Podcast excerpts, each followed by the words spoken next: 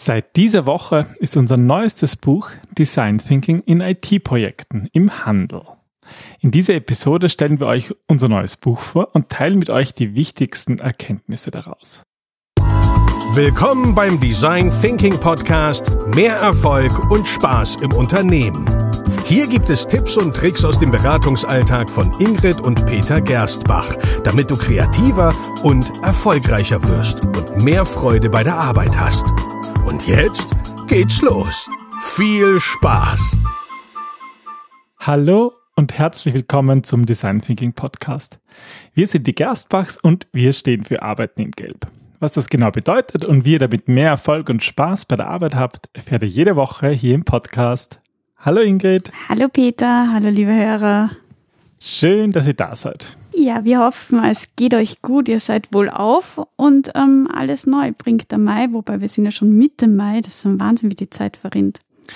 Ja, in, diesem, in dieser Episode wollen wir euch unser neuestes Buch vorstellen, mit dem Fokus auf IT-Projekte. Genau. Und es passt, bevor, äh, muss ich unterbrechen, es ist mir gerade gekommen, es passt ja auch zu unserem Arbeiten in Gelb, weil es ist in Gelb. Weißt du, wie mühsam das war, mit dem Verlag zu verhandeln, dass du ein gelbes Cover bekommst? Ja, ich habe mir ein gelbes Cover gewünscht. Wobei das Cover ist ja eigentlich so bräunlich-grau. Interessanterweise in den ganzen Online-Shops, wenn man schaut auf Amazon und so, ist es noch türkis, weil das war die erste Version. Aber jetzt ist es gelb, wunderschöne gelbe Schrift auf dunkelgrau Anthrazit. Also ähm, ich muss ein kurzes Insight euch erzählen. Es ist nämlich so, dass, ähm, wie ihr wahrscheinlich schon gemerkt habt, bei uns beiden Peter doch eher der ist, der, ich sage mal, zum Perfektionismus neigt, so ganz vorsichtig. Und das ist ja nicht irgendein Gelb, ja. Das ist ja Pantone 3965U, das Gerstbachgelb. Das ist ein ganz spezielles Gelb, was es natürlich kaum irgendwo gibt.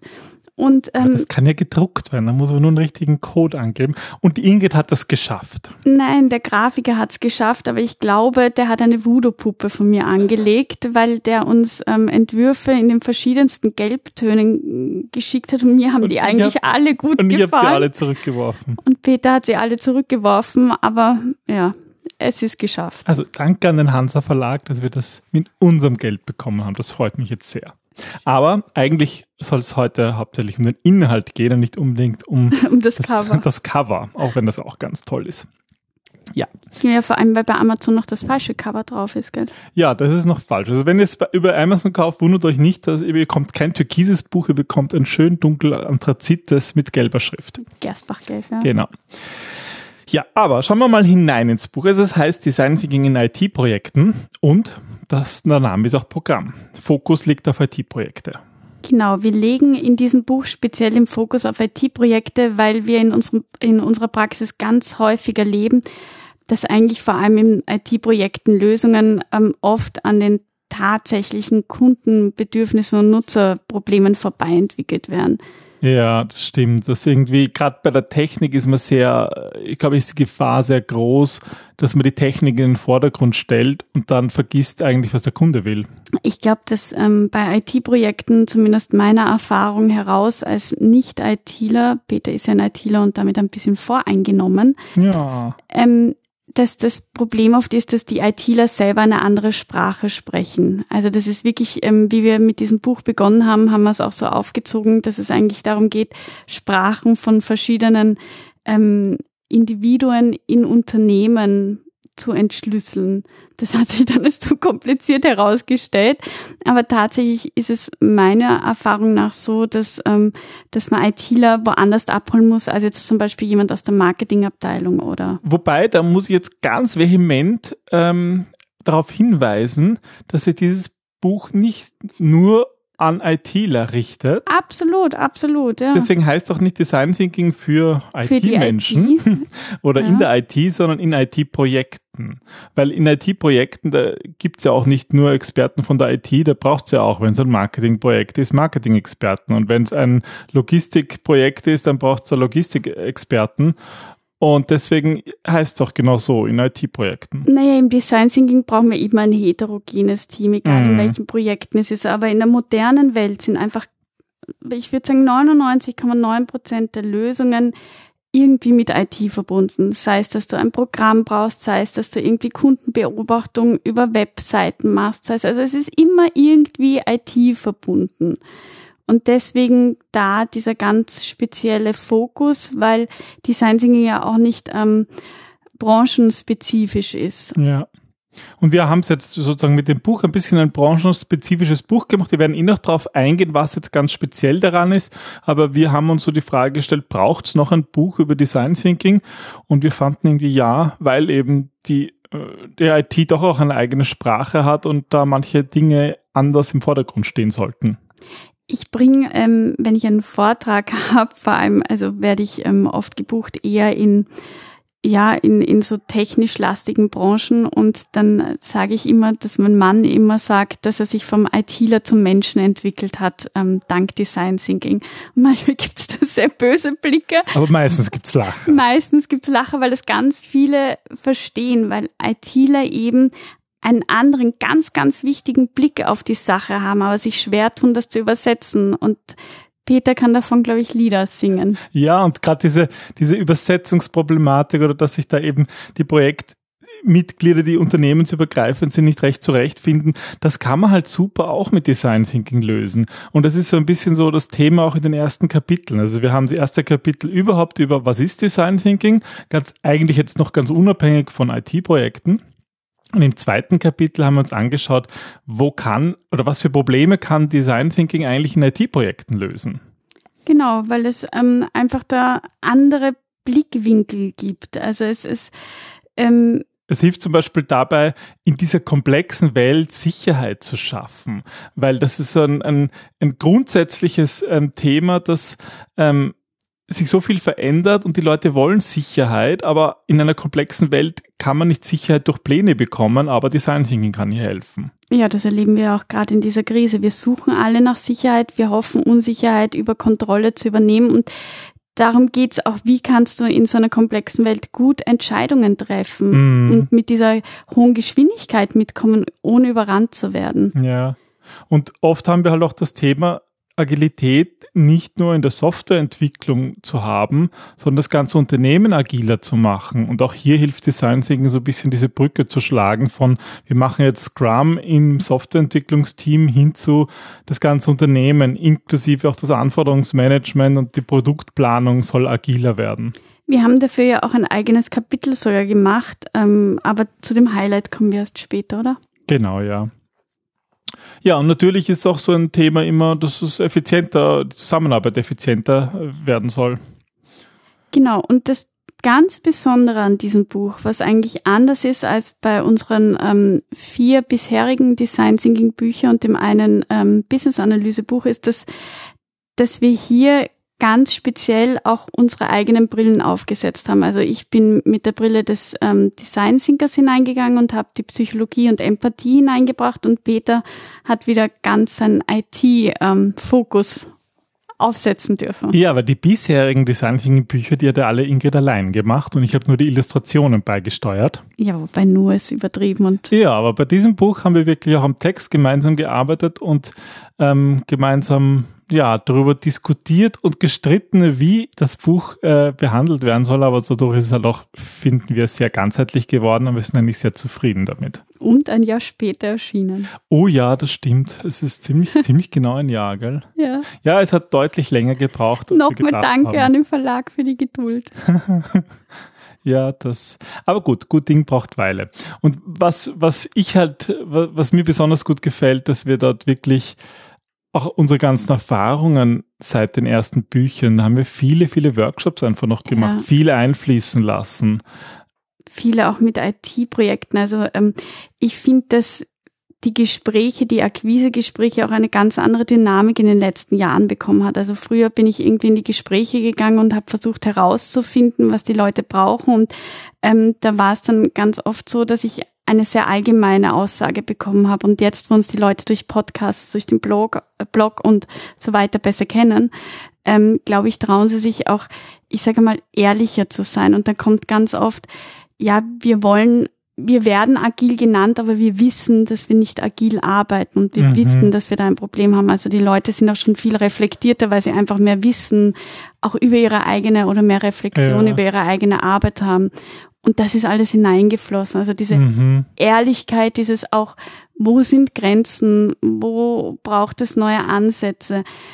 ITler sind genauso kreativ wie zum Beispiel jemand aus dem Vertrieb oder wie aus dem Marketing oder wie aus anderen Bereichen.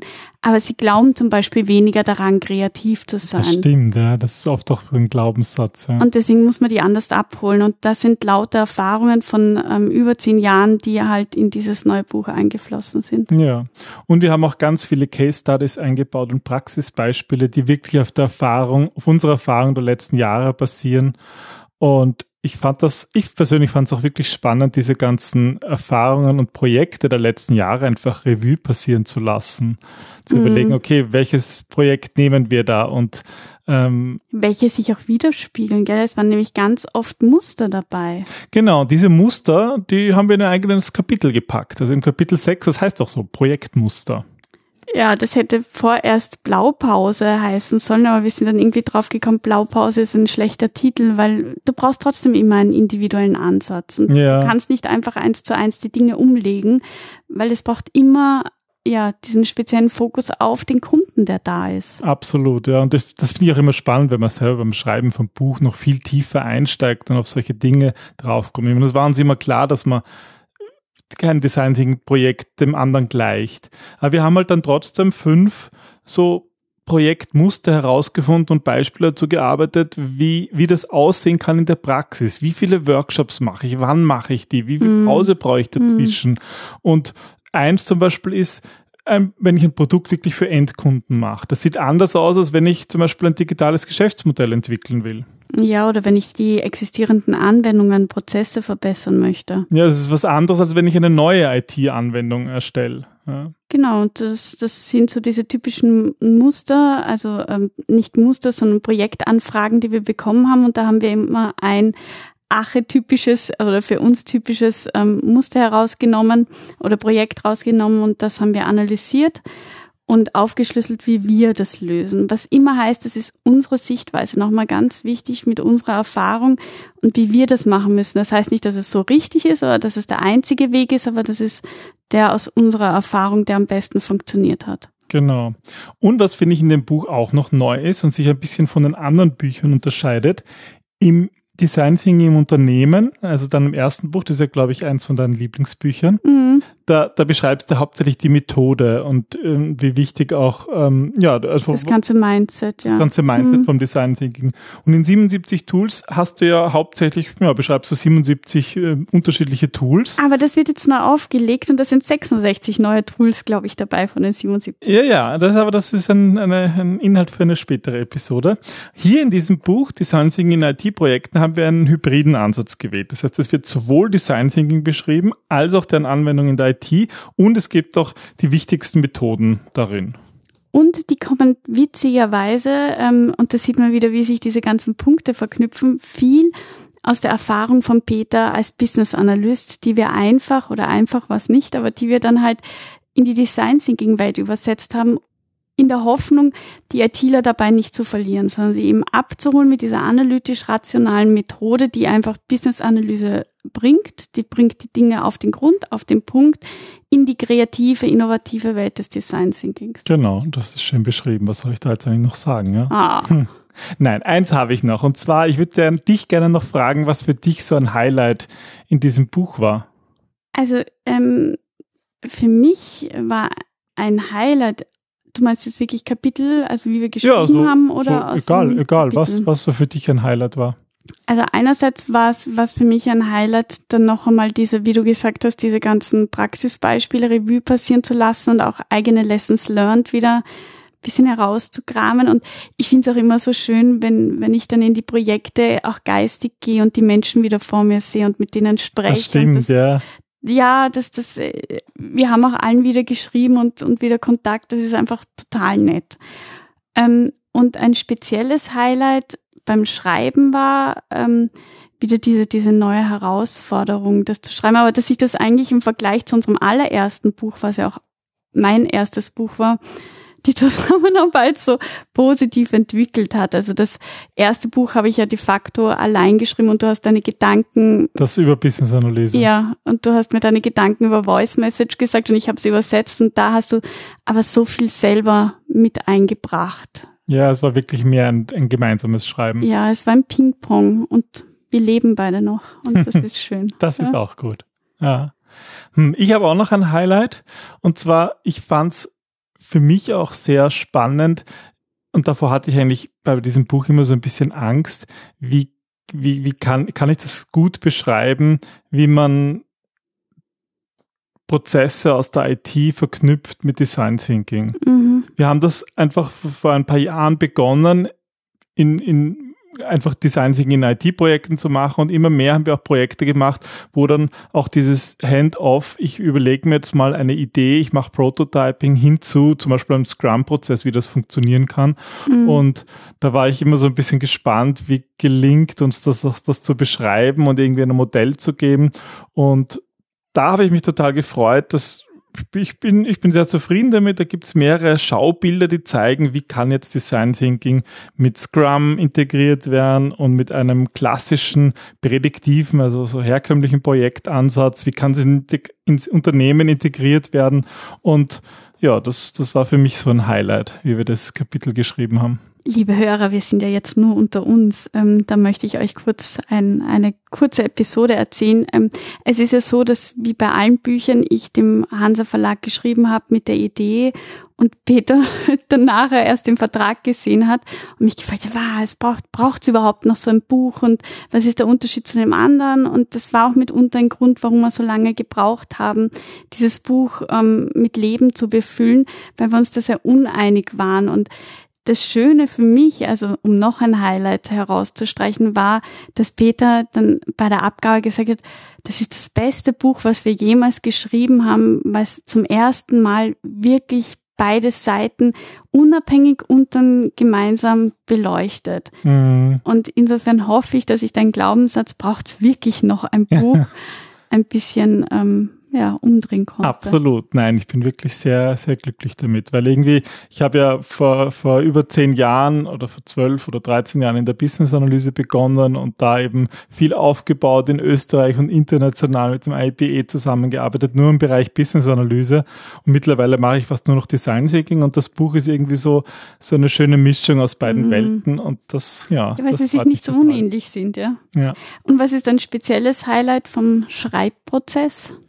Vom Schreibprozess. Also ähm, quasi von der Entstehung des. Oh nein, mir fällt vorhin noch ein inhaltlicher Punkt oh, ein. Okay. Und zwar, was ich, was ich jetzt total spannend finde, rückblickend, ähm, dass es auch ein, ein kurzes Kapitel gibt über verteilte Teams, wie man Design Thinking in verteilten Teams macht, also wenn die nicht an einem Standort sind. Und hybriden das, Teams quasi. Genau, ja, in hm. hybriden Teams was damals hin und wieder Thema war, aber heute mit Corona und Homeoffice plötzlich viel wichtiger geworden ist. Mhm da freue ich mich, dass wir da zumindest ein kurzes Kapitel haben. Ja, wir haben ja auch viel über virtuelle Meetings und virtuelle Treffen. Genau, ja. genau. Ja, aber jetzt noch zum Highlight des Schreibens des Gemeinsamen.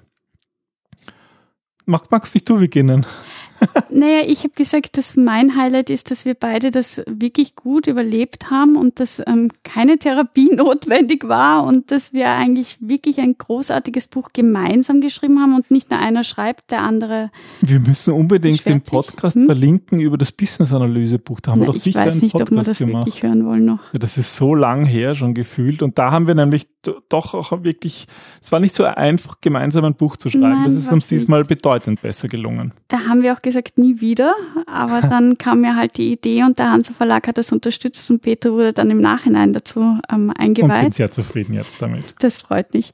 Aber ich kann mich erinnern, du hast einen Welpe bekommen zu der Zeit, gell? Einen Welpen. Stimmt, wir haben unseren Hund, äh, unseren Welpen bekommen und das, das war so anstrengend. Ja, und daneben ein Buch zu schreiben, das war Horror. Weil irgendwie, man muss sich doch mal eine Stunde oder mehrere Stunden sollte man sich eigentlich wegsperren und an diesem Buch schreiben. Und dann kommt dieser Hund und nagt dir am Fuß und beißt dir in den Hintern und, und dann schläft er endlich und du bist todmüde und möchtest auch nur schlafen, aber kannst nicht. Das stimmt, das war alles gleichzeitig, ja. Aber es ist fertig geworden und ich finde, es ist sehr schön geworden. Genau, ich bin auch sehr zufrieden und ähm, dem Hansa Verlag haben Peters Illustrationen so gut gefallen, dass sie, ähm, dass sie das sogar in Farbe gedruckt haben, was nicht selbstverständlich ist und dafür auch nochmal vielen, vielen herzlichen Dank.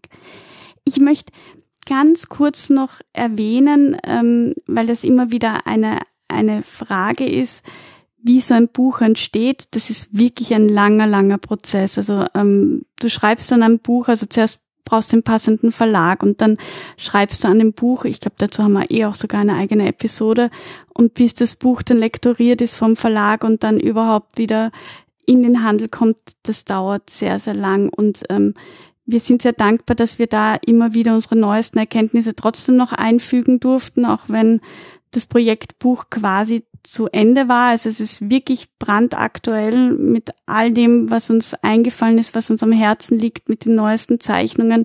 Ihr werdet vielleicht erkennen vom Design im Unternehmen zu dem Buch, dass sich Peters Zeichenstil auch ein wenig ähm, entwickelt hat. Das stimmt. Ich habe viele äh, viele Illustrationen, die ich eigentlich schon im, im ersten Büchchen hatte, neu gemacht, weil ich selber nicht mehr zufrieden war mit meiner mit, mit meinen Illustrationen. Das hat sich einfach weiterentwickelt. Ja, ja. ja.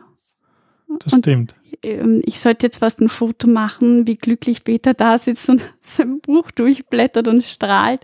Nein, ja, also ein auch. Buch zu schreiben ist wirklich immer was ganz Besonderes und wir tun es deswegen, weil ähm, das unsere Art und Weise ist, Danke zu sagen für die vielen Projekte, die wir durchleben durften, mit euch unser Wissen zu teilen. Es steckt in jedem Blut ganz, ganz viel Seele und Herzblut von uns drinnen.